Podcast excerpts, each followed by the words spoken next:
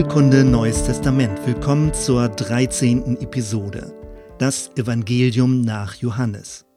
Es ist das letzte der vier Evangelien und es ist deutlich anders als die ersten drei. 80 Prozent des Inhalts sind Sondergut. Beim Johannesevangelium treffen wir auf eine groß angelegte Komposition. Wie schon in der vorangegangenen Episode erwähnt, endet es mit den Worten Es sind noch viele andere Dinge, die Jesus getan hat. Johannes hat also ausgewählt. Spannend ist zu beobachten, was Johannes auswählte und wie er es anordnete. Bevor wir uns einzelne Themenschwerpunkte ansehen, ein kleiner Überblick über die wesentlichen Unterschiede zu den drei ersten Evangelien, den sogenannten Synoptikern. Erstens die Tempelreinigung ganz am Anfang. In den anderen Evangelien wird die Tempelreinigung fast am Ende, nach dem Einzug in Jerusalem beschrieben. Johannes dagegen berichtet davon bereits in Kapitel 2, kurz nach der Hochzeit zu Kana. Es ist wie eine programmatische Eröffnung für das weitere Auftreten von Jesus. Zweitens, über drei Jahre Wirkungszeit. Johannes berichtet von Jesus, dass er viermal nach Jerusalem reiste und in seiner Wirkungszeit drei Passafeste stattfanden. In den anderen Evangelien dagegen ist das Haupteinsatzgebiet Galiläa. Erst zum Ende seines Lebens reiste Jesus Richtung Jerusalem. Drittens die Person von Jesus als Inhalt der Verkündigung. Markus beginnt damit, dass Jesus das Reich Gottes ankündigte, Jesus als der messianische Prophet. Bei Johannes dagegen steht Jesus selbst als Person im Mittelpunkt seiner eigenen Botschaft. Er sprach davon, dass der Vater und er eins seien und er benutzte die Ich bin-Formel, die aus der alttestamentlichen Geschichte nur Gott selbst vorbehalten war. Insgesamt siebenmal. Ich bin das Brot des Lebens, das Licht der Welt, die Tür für die Schafe, der gute Hirte, die Auferstehung und das Leben, der Weg, die Wahrheit und das Leben und der wahre Weinstock. Viertens Zeichentaten mit tiefen Bedeutung. Johannes erzählt exemplarisch Begegnungen mit Menschen und berichtet von sieben auffälligen Wundern. Wundertaten von Jesus sind Zeichen, die auf eine tiefere Dimension hindeuten. Bei den Synoptikern finden wir Spruchsammlungen, Gleichniserzählungen und Rätselworte. Johannes dagegen überlieferte längere thematische Abhandlungen und Unterredungen häufig nicht mit einer linearen, sondern eher kreisenden Gedankenbewegung, so wie es in der orientalischen Kultur üblicher war. Fünftens präsentische Eschatologie. Das ist ein theologischer Fachbegriff. Eschatologie ist die Lehre von den letzten Dingen. Auffälligerweise liegt bei Johannes das Kommende nicht in der Zukunft, sondern ist in Jesus schon gegenwärtig. Schon jetzt beginnen Menschen zu glauben und erhalten Zugang zum ewigen Leben. Schon jetzt vollzieht sich das Gericht, in dem Menschen ihn ablehnen. Bei den anderen Evangelien wird stärker die Erwartung des Zukünftigen betont. Das Reich Gottes ist zwar nahe, aber erst nur im Anbruch. Das Eigentliche kommt noch und liegt in der Zukunft. An diesen wenigen Notierungen ist schon zu erkennen, dass wir im Johannesevangelium nicht nur von anderen Begebenheiten erfahren, sondern wir es auch inhaltlich mit einem anderen Fokus zu tun haben.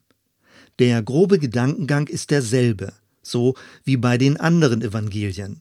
Jesus trat öffentlich auf, lehrte, vollbrachte Wunder, starb aus Liebe und wurde vom Tod auferweckt. Ganz zu Anfang spricht Johannes davon, dass Jesus gewissermaßen als Sohn Gottes in sein Eigentum kam, aber von vielen abgelehnt wurde. Nur einige nahmen ihn auf und formierten eine neue Gemeinschaft. Dieser Gegensatz von Unglaube und Glaube durchzieht das gesamte Johannesevangelium. Folgendes wird besonders hervorgehoben. Erstens im Zentrum Liebe. Sowohl das Evangelium als auch die späteren Johannesbriefe kreisen um das Thema der wahren Liebe. Jesus ist die Verkörperung der Liebe Gottes. Aus Liebe lässt er sein Leben für seine Freunde. Und er ordnet an, dass sich seine Schüler ebenso wie er sie geliebt hat, auch untereinander lieben sollen. Zweitens, das Aufleuchten der Herrlichkeit Gottes. Der hebräische Begriff für Herrlichkeit, Kavod, meint den göttlichen Lichtglanz, seine geheimnisvolle Präsenz und seine Würde. Johannes betont, dass in Jesus die Herrlichkeit Gottes erschienen ist. Er ist das Angesicht Gottes, die Verkörperung von Gnade und Wahrheit. Mehr zum Begriffspaar Gnade und Wahrheit findest du in dem Podcast Fluide Kirche, Episode 14. Und mehr zum Begriff Herrlichkeit im Podcast Drei Gesichter des Evangeliums, Episode 10. Drittens eine weit gespannte Christologie. Vielen sind die ersten Worte des Johannesevangeliums bekannt. Am Anfang war das Wort, und das Wort war bei Gott, und Gott war das Wort. Genau dieses Wort wurde dann Fleisch und bewegte sich in Jesus unter uns Menschen. Johannes beginnt also in der Präexistenz und beschreibt die unvergleichliche Einheit, in der Jesus auch auf der Erde mit seinem Vater im Himmel verbunden war. Es endet mit der Erhöhung Christi. Als Erhöhung wird aber nicht eine Himmelfahrt, sondern die Kreuzigung beschrieben. Das Kreuz ist damit keine Durchgangsstation, sondern bleibende Gegenwart Gottes und Ort des Heils in dieser Welt. Am Auferstandenen sind weiterhin die Wundmale der Kreuzigung zu sehen. Viertens die Betonung der vollständigen Erlösung. Laut 1930 rief Jesus am Kreuz, es ist vollbracht. In diesen drei Worten liegt das ganze Geheimnis, das Johannes vermitteln möchte. Jesus hat seine Mission erfüllt. Der Vorhang im Tempel ist zerrissen, der Himmel ist offen, im Glauben ist bereits alles da. Bereits jetzt empfangen wir Vergebung und ewiges Leben. Damit wird deutlich, ewiges Leben hat nichts mit einer zukünftigen Jenseitigkeit zu tun. Im Gegenteil, ewiges Leben ist ein Leben aus göttlicher Quelle inmitten dieser Welt, dann aber über den Tod hinaus. Fünftens, die Verwendung von schroffen Gegensätzen. Wir erinnern uns, in der Kirchengeschichte wurde das Johannesevangelium mit einem prophetischen Adler verglichen. Ein prophetischer Blick reduziert auf das Wesentliche und fordert zur Entscheidung heraus. Johannes spricht von Licht und Finsternis, Wahrheit und Lüge, Freiheit und Knechtschaft. Liebe und Hass, Glaube und Unglauben. Durch diese Antithesen wird klar, dass sich der Leser positionieren muss. Eine unentschlossene Mitte gibt es nicht. Sechstens der Beistand des Heiligen Geistes. Jesus wird beschrieben als derjenige, der mit dem Geist tauft und der den Geist sendet. Der Heilige Geist ist der Geist Jesu. Durch ihn werden die Jünger nach seinem Weggang an alles erinnert, was er getan und gelehrt hat.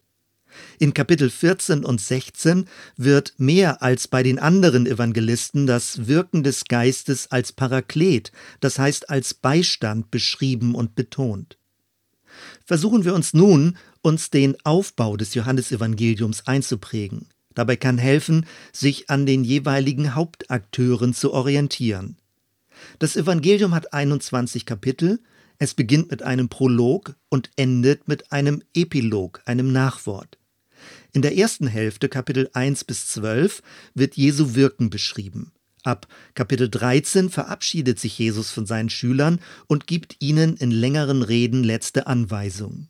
Johannes erzählt anschaulich von Begebenheiten mit einzelnen Personen und verbindet damit Themenfelder. Kapitel 1 Die ersten Jünger werden unter der Überschrift Komm und sieh eingeladen. Kapitel 2 Wasser zu Wein und die Tempelreinigung als programmatische Eröffnungsereignisse.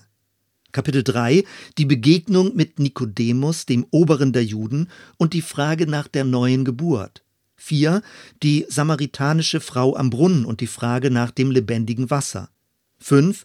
Die Heilung eines jahrelang Gelähmten am Teich Bethesda. Jesus bringt hoffnungslose Fälle auf die Füße. Kapitel 6 die Speisung der 5000 und die Frage nach dem Brot des Lebens. 7. Die Ankündigung des Geistes auf dem jüdischen Fest. Kapitel 8. Die Ehebrecherin und die Frage nach dem ersten Stein. Hier auch das Ich Bin-Wort vom Licht der Welt. Kapitel 9. Jetzt wird nicht nur ein Gelähmter, sondern ein von Geburt aus Blinder geheilt. Kapitel 10. Jesus als der gute Hirte und alle damit verbundenen Anklänge an das Alte Testament. 11 die Auferweckung des Lazarus von den Toten. Dieses Wunder ist nicht mehr zu überbieten. Kapitel 12 die Salbung in Bethanien und der Hinweis, dass ein Weizenkorn in die Erde fallen muss, um Frucht zu bringen. 13 die Fußwaschung und der Hinweis, dass Jesus als Diener gekommen ist. So wie er sollen sich auch seine Schüler untereinander behandeln. Kapitel 14 Jesus verabschiedet sich und kündigt den Heiligen Geist als Beistand an. 15 die alles überragende Rede vom Weinstock und die Betonung, in einer beständigen Beziehung zu Jesus zu leben. Kapitel 16 die zweite Abschiedsrede und die Ankündigung von Verfolgung. 17 das berühmte hohepriesterliche Gebet für die Einheit der Christen. Kapitel 18 und 19 die Gefangennahme, die Verurteilung und der Tod Jesu. Betont wird, dass Jesus bewusst diesen Weg gegangen ist. Kapitel 20 der zweifelnde Thomas begegnet Jesus und die Aufforderung auch zu glauben, wenn wir nicht sehen. 21 der wunderbare Fischzug des Petrus und seine erneute Beauftragung. Als roter Faden wird deutlich, die gute Nachricht von Jesus breitet sich vorrangig entlang von einzelnen Begegnungen und Beziehungen aus. Nach diesem Grobüberblick möchte ich noch kurz auf zwei Problemzonen in der Forschung eingehen. Erstens ist das Johannesevangelium antijudaistisch, also feindlich gegenüber dem jüdischen Glauben eingestellt. Dazu lässt sich Folgendes sagen. Ja, es stimmt, dass Johannes mehrfach sehr plakativ von den Juden spricht, die Jesus als Messias ablehnten und töten wollten. Wegen ihres Glaubens an Jesus wurden Leute aus den Synagogen ausgeschlossen. Ganz verhängnisvoll wird sogar behauptet, dass die Juden den Teufel zum Vater hätten. Wer bei diesen Beobachtungen stehen bleibt, meint dann irgendwie zu Recht den jüdischen Glauben ablehnen zu können. Dagegen lässt sich aber sagen, bei Johannes wird ebenso betont, dass Jesus Jude war und das Heil von den Juden kommt. Auch gibt es viele Bezüge zum Alten Testament. Jesus ist ganz klar Teil der jüdischen Geschichte. Historisch gesehen haben auch nicht die Juden Jesus gekreuzigt, sondern die Römer. Und es war die jüdische Oberschicht, nicht das gesamte Volk, die das veranlasst hatte. Wenn Johannes trotzdem allgemein von den Juden spricht, dann verwendet er diese Formulierung stellvertretend für die Welt, die den Christus ablehnte. Zweitens hat das Johannesevangelium einen gnostischen Ursprung. Lange Zeit wurde die These vertreten, dass Johannes außerchristliches Material verarbeitet und in den christlichen Glauben hineinmanipuliert hätte.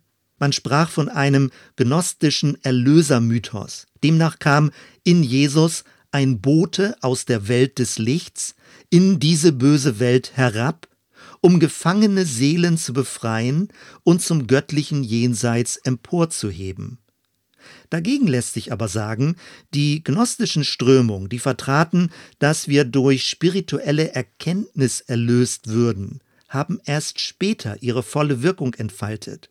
Johannes dagegen sprach nicht in dualistischer Weise von einer bösen Schöpfung und von einer Erlösung ins Jenseits. Damit kommen wir zum Schluss. Wenn wir nach dem Autor fragen, so finden wir keine direkte Angabe im Evangelium. Allerdings wird von einem Jünger gesprochen, den Jesus besonders liebte. Der Kirchenvater Irenäus hat diesen Jünger mit dem Apostel Johannes Zebedäus in eins gesetzt. Andere vermuten eher, dass mit Johannes der Pressbüter aus den Johannesbriefen gemeint sein könnte.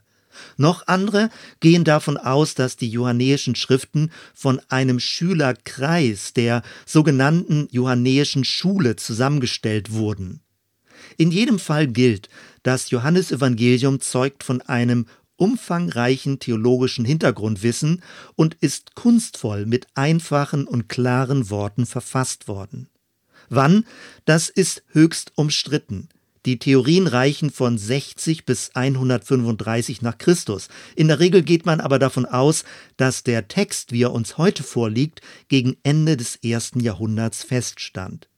Wo ist das Evangelium verfasst worden?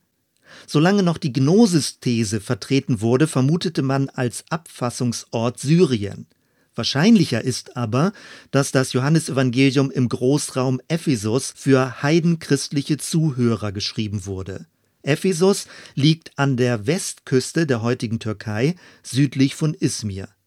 In dieser Region könnten sich die Linien der paulinischen und der johannäischen Theologie begegnet sein und sich gegenseitig befruchtet haben.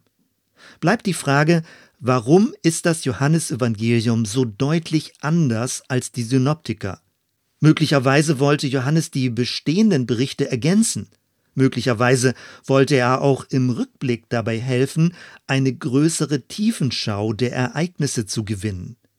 Mir jedenfalls scheint das Johannesevangelium besonders dazu geeignet zu sein, anhand der Texte das Leben von Jesus zu meditieren und dabei das göttliche Geheimnis in Christus zu erahnen.